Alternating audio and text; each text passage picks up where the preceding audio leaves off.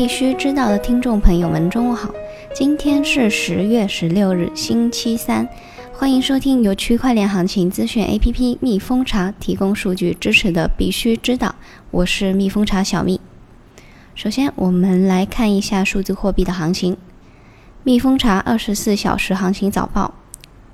这个数据是采集于今天早上的八点。首先是比特币的价格。八千一百八十九点四四美元，二十四小时跌百分之二点零二，交易量为一百三一百二十三点八九亿美元。以太坊的价格是一百八十一点一二美元，二十四小时跌百分之二点八七，交易量为七十三点七六亿美元。瑞波币的价格零点二八八九美元，二十四小时跌百分之二点八七。交易量为十七点七八亿美元。我们今天的主要内容有：持有超过一千枚比特币的钱包数量自去年以来增加了五百多个。加密货币分析师称莱特币是骗局，莱特币创始人予以反驳。下面是快讯的详情。首先是分析，韦视频集称。持有超过一千枚比特币的钱包数量自去年以来增加了五百多个，这可能意味着更多的人钱包里持有超过一千枚比特币，或者加密金鱼正在进行比特币分割。另外啊，也有数据显示，加密金鱼们或许在积累比特币，因为在过去一周中出现了多笔的比特币大额转账。三天前，一个持币大户将大约一千枚比特币。约合八百三十万美金，从 Bitstamp 转移到外部的钱包，然后就在前天，另一个加密巨鲸将六百五十枚比特币，约合五百三十万美元，从 Coinbase 转移到另外一个外部钱包。更值得注意的是，上周月有约有两千四百零七枚比特币，约合一千九百六十万美元，从 Coinbase 转移到私人的钱包。简而言之，加密金鱼们显然是在积累比特币，并且准备长期储备。昨天，加密货币分析师 Tom Weiss 在推特上评论称，莱特币是一个骗局。他讽刺了莱特币的支持者，并发布了一张2013年的截图，解释莱特币为什么是骗局。Weiss 称，莱特币与比特币不同，它不会带来任何新的东西。截图中出现的文章提到，比特币是一项技术创新，而莱特币等其他币种只是保留了比特币哄抬币价高时卖出的性质的一种山寨品。对此，莱特币创始人李启威反驳称，所有这些假设都是基于莱特币不是一种可行货币这一事实。然而，莱特币在过去八年里的交易额达到了五千亿美元，骗局之说恕难苟同。他接着给出了一个有趣的类比：如果有人喝了百事可乐，认为不如可口可乐，但这并不会使百事使百事可乐成为一个骗局。他的言外之意是，即使人们认为比特币优于莱特币，也不能说明莱特币就是一个骗局。据官方消息称，比特币最小的单位聪 （Satoshi） 已经在本月的更新中被收录至牛津英语词典。根据现在官方的定义啊，Satoshi 是比特币数字支付系统中最小的货币单位，等于比特币的百分之一。根据 InfoQ 的消息，在最近的博客文章中，超级账本宣布了一个名为 Hyperledger Avalon 的新项目。该项目试图通过使用可信的脱链处理来解决当前与许多区块链项目相关的可拓展性和隐私挑战。同时确保交易的安全，实现可拓展性和隐私的核心策略是受受信任的计算服务。该服务提供了受信任的执行环境、零知识证明和多方计算。Libra 的官方推特今天更新说：“我们从一开始就说，如果没有适当的监管和合理的解决问题，Libra 不应该也不会推出。”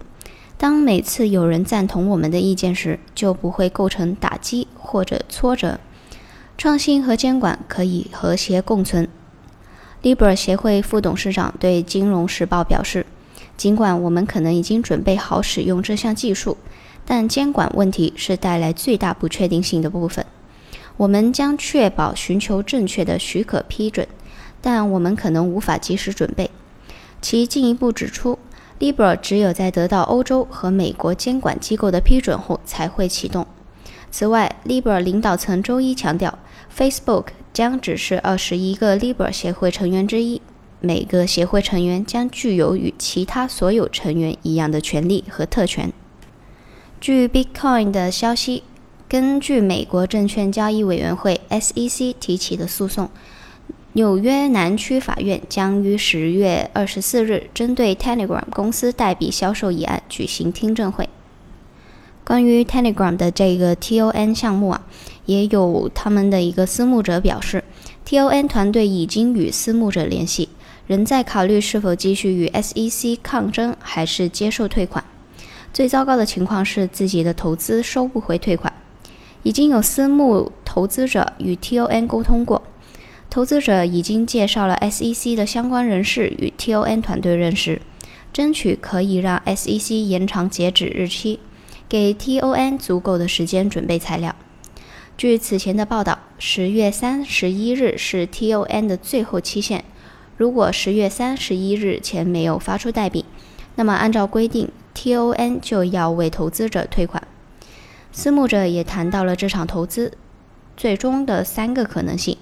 第一，帮助 TON 联系 SEC，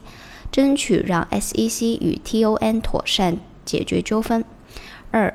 跟 TON 协商收到投资的退款。三最差的情况是，SEC 并不想与 TON 妥善解决，TON 也不愿意退款，而向 TON 提起诉讼的成本也非常昂贵，那么就只能把这笔投资作为沉没成本。根据 Cointelegraph 的消息，日本虚拟货币商务协会 JCBA 十月十一日公布了关于加密资产管理的意见书。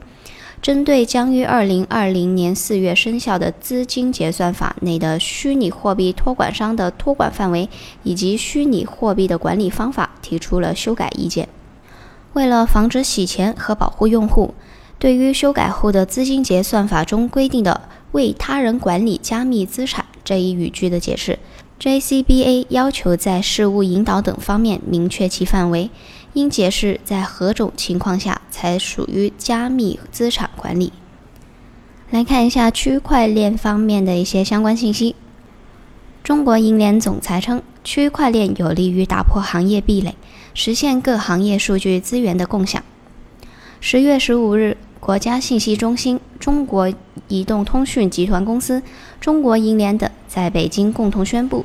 由六家具体单位共同设计并建设的区块链服务网络 BSN 正式内测发布。中国银联股份有限公司总裁石文朝在致辞中说：“区块链、人工智能、云计算、大数据、物联网、五 G 等技术的应用，赋能传统金融，为金融服务提供了新的创新动力。